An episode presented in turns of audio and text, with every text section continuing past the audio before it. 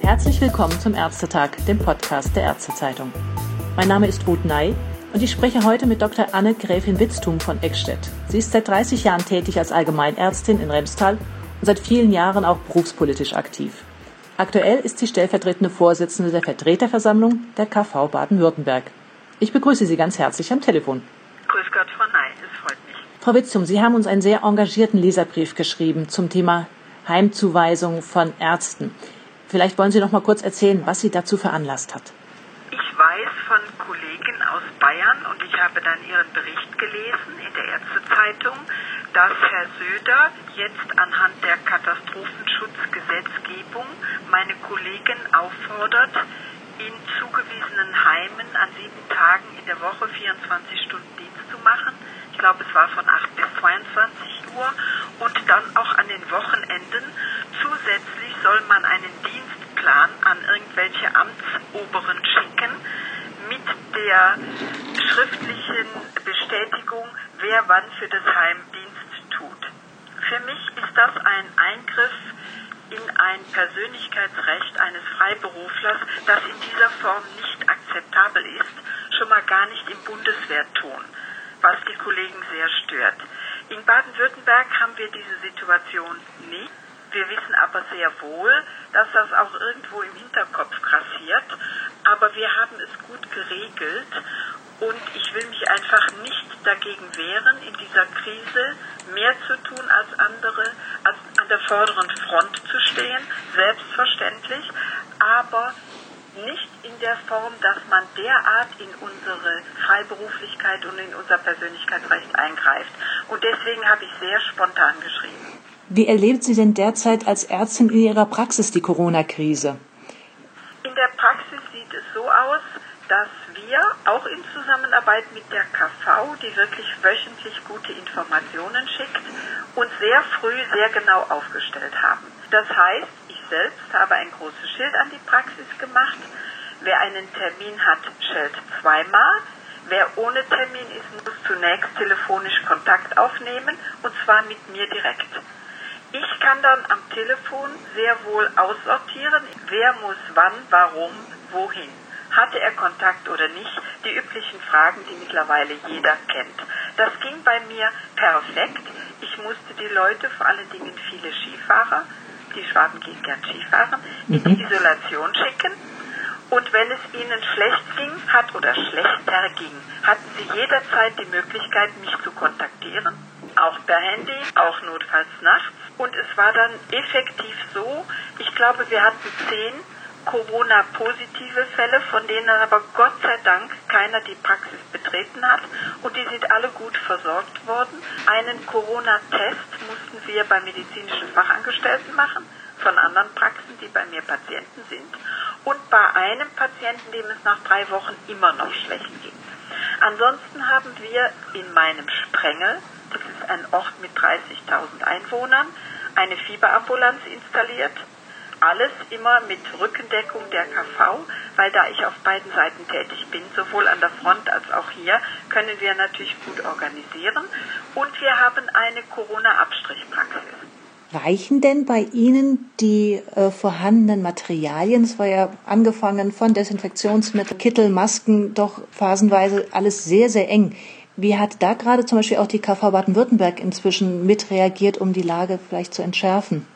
Also wir haben leider von allen Seiten die Schutzausrüstung, also sowohl die Kittel als auch die entsprechenden Masken in homöopathischen Dosen bekommen. Viel zu wenig, es reicht hinten und vorne nicht. Und trotz weltweiten Einkaufs ist die Situation folgende. Punkt 1, wir müssen zunächst bei den Anbietern prüfen, ob die Adresse überhaupt stimmt. 40 Prozent der Adressen stimmen nicht. Dann prüfen wir die Bonität der angeblichen Firmen.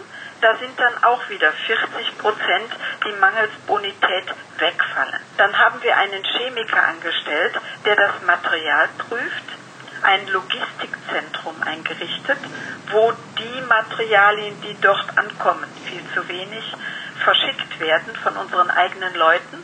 Und leider ist es auch noch so, dass in diesen Europaletten oder Paketen nicht immer drin ist, was draufsteht.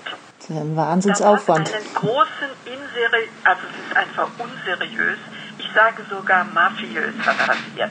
Und dann haben wir uns überlegt, was machen wir denn mit dem wenigen, was kommt. Und wir haben natürlich die beliefert, die es am meisten brauchen. Das heißt, wir haben, ich glaube, 15.000 Pakete inzwischen verschickt und eine Gewichtung gemacht nach Gefährdungsgrad. Und die Gewichtung heißt, die Notfallärzte, die Corona-Ambulanzen, die Fieberambulanzen, Hausärzte, Augenärzte und HNO-Ärzte, die scheinen bei uns am meisten gefährdet. Und das Minimum, was wir tun können, ist das Verteilen nach einem Schlüssel, das reicht nie, mhm. An die, die es eben dringend brauchen, weil ein Arzt kann arbeiten, aber nicht ohne selber geschützt zu sein. Wir haben hier auch schon Praxen, die zu sind, die selber in Quarantäne müssen. Ja, es ist wirklich eine, eine schwierige Lage. Was wäre denn Ihr wichtigstes Anliegen, um die Situation für die niedergelassenen Kollegen ein bisschen noch zu, zu entschärfen? Wo müsste man da ansetzen? Also das Wichtigste ist zunächst mal nicht mehr Staat, wenn wir jetzt wieder mal bei Herrn Söder anfangen, sondern man muss auch an die Vernunft der Leute appellieren und es scheint ja so, dass sie es tun. Das Zweite ist, dass wir wirklich Tag und Nacht arbeiten auf allen Ebenen, um dieses Material zu bekommen. Das heißt zum Beispiel die Firma Trigema oder andere Firmen helfen oder nähen selbst. Das steht in der Zeitung, das brauche ich gar nicht zu erklären. So. Und wir brauchen keine Hysterie, sondern wir brauchen gute Konzepte und gute Informationen für die Kollegen und wir müssen es steuern. Ich hatte die Gelegenheit oder ich habe es extra gemacht, mich selber an unser Krisentelefon zu setzen und zwar an die Terminservicestelle und an die Stelle, die die Patienten anrufen dürfen, wenn sie einen Corona-Abstrich bekommen. Beides haben wir getrennt. Und da passiert natürlich Folgendes. Das eine sind Leute, die einfach ängstlich sind. Die müssten mehr zu einem Sorgentelefon weitergestellt werden. Das andere sind aber sehr wohl auch Fälle, wo Patienten wirklich in Not geraten. Ich sage ein Beispiel, da kann man es am besten verstehen. Mhm. Es hat ein Sohn eines alten Herrn angerufen. Der alte Herr muss dreimal in der Woche zur Dialyse.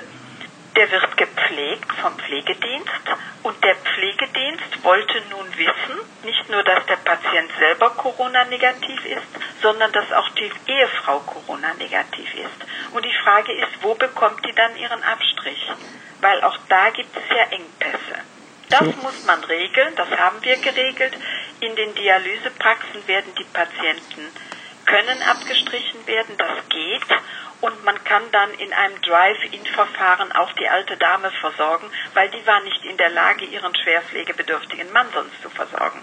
Also an den Telefonen kommen sehr wohl auch Probleme an, aber natürlich auch viel, wenn man es einfach so sagen darf, viel Unfug, was man mit einem kurzen Telefonat dann beenden kann. Also ich brauche einen neuen Hausarzt, mit dem alten bin ich nicht zufrieden. Sowas läuft dann da auch an. Hatten Sie auch den Eindruck, das wurde jetzt immer mal wieder auch berichtet, dass einige Patienten aus Unsicherheit vielleicht sogar andere Beschwerden eher verschleppt haben, dass sie sich dann nicht gemeldet haben oder vielleicht weil sie auch gar nicht über die normalen Notrufnummern durchgekommen sind? Also Punkt 1 in der KV habe ich an der Terminservicestelle gesessen und auch an dem Corona-Telefon und da lief das wunderbar. Mhm. Punkt 2 in der Praxis, ich habe meine Praxis seit 30 Jahren, ich kenne meine Patienten.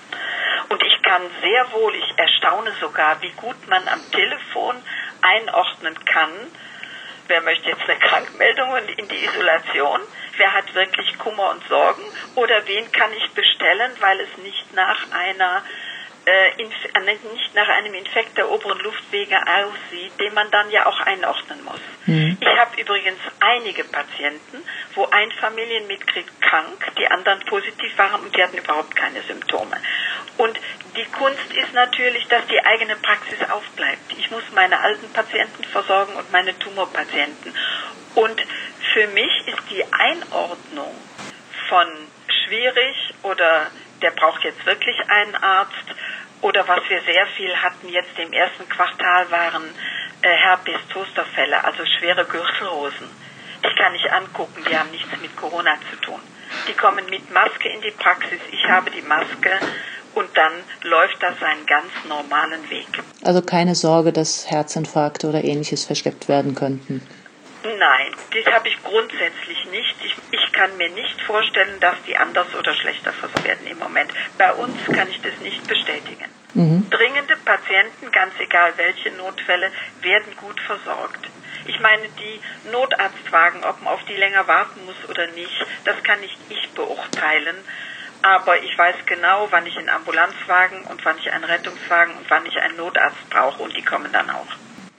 Die KBV hat ja ihrerseits gestern eigene Strategie zum Exit für, für Ärzte auch vorgelegt. Wollen Sie da abschließend noch etwas auch dazu sagen? Zum einen ein stärkeres Pooling beim Testen in Arztpraxen, Krankenhausstationen und Pflegediensten ja, die Pflegeeinrichtungen sind natürlich ein Riesenproblem. Auf der anderen Seite haben wir das hier durchgespielt.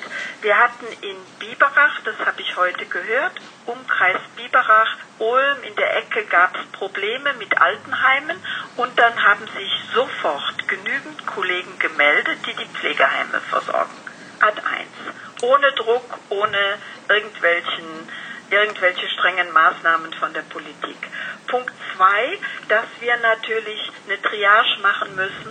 Wer muss abgestrichen werden und wer nicht, ist richtig, solange wir keine Abstrichmaterialien haben, die ausreichen für jeden. Und das dritte ist, was wir uns natürlich wünschten, ist dieser Test, ob einer schon Antikörper hat. Es gibt im Moment noch keinen validierten Test, der uns wirklich sagt, was Sache ist. Aber wenn man die Antikörper speziell mit bestimmen kann, dann macht es Sinn, das zu machen und dann wissen wir auch, wie viele Leute das durchgemacht haben und dann haben wir die Zahlen. Nur das Ganze ist ein lernendes System. Wir brauchen einfach Geduld. Und ich setze auf die Selbstverantwortung der Menschen auch. Und was ich hier erlebe, ist eigentlich gut, ist wirklich gut.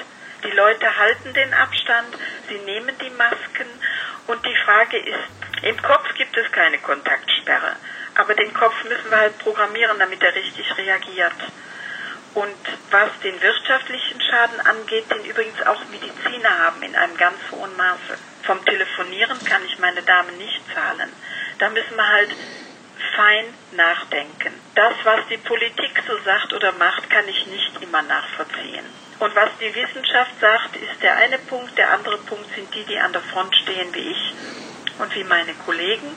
Und der dritte Punkt ist, wo finden wir den richtigen Weg? Es wird uns Zeit kosten, es wird uns vielleicht, das ist aber noch gar nicht klar, mehr Tote kosten als sonst bei Grippewellen.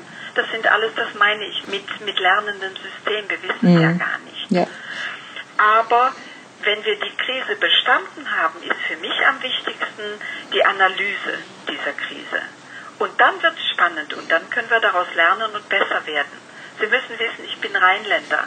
Ich bin immer positiv. Aus Krisen kann man auch Positives sehen. Und das Positive, da warte ich drauf und da wird eine ganze Menge aufgearbeitet werden müssen. Perfektes Schlusswort. Dann behalten Sie Ihren guten Mut, Zuversicht und dann, glaube ich, werden wir alle in die richtige Richtung uns bewegen. Vielen Dank für das Vielen Gespräch, Dank. Frau Witztum. Vielen Dank. Dieser Satz, bleiben Sie gesund, der ist schon fast nicht mehr gut oder ist schon so abgewrackt. Aber ich wünsche Ihnen alles Gute ja. und setzen wir mal alle auf die Disziplin von den Patienten und von der Bevölkerung. Und, und ich bitte darum, wertzuschätzen, was die Ärzte gerade ohne entsprechende Schutzausrüstung leisten. Die werden viel weniger erwähnt als das Pflegepersonal, aber wir agieren.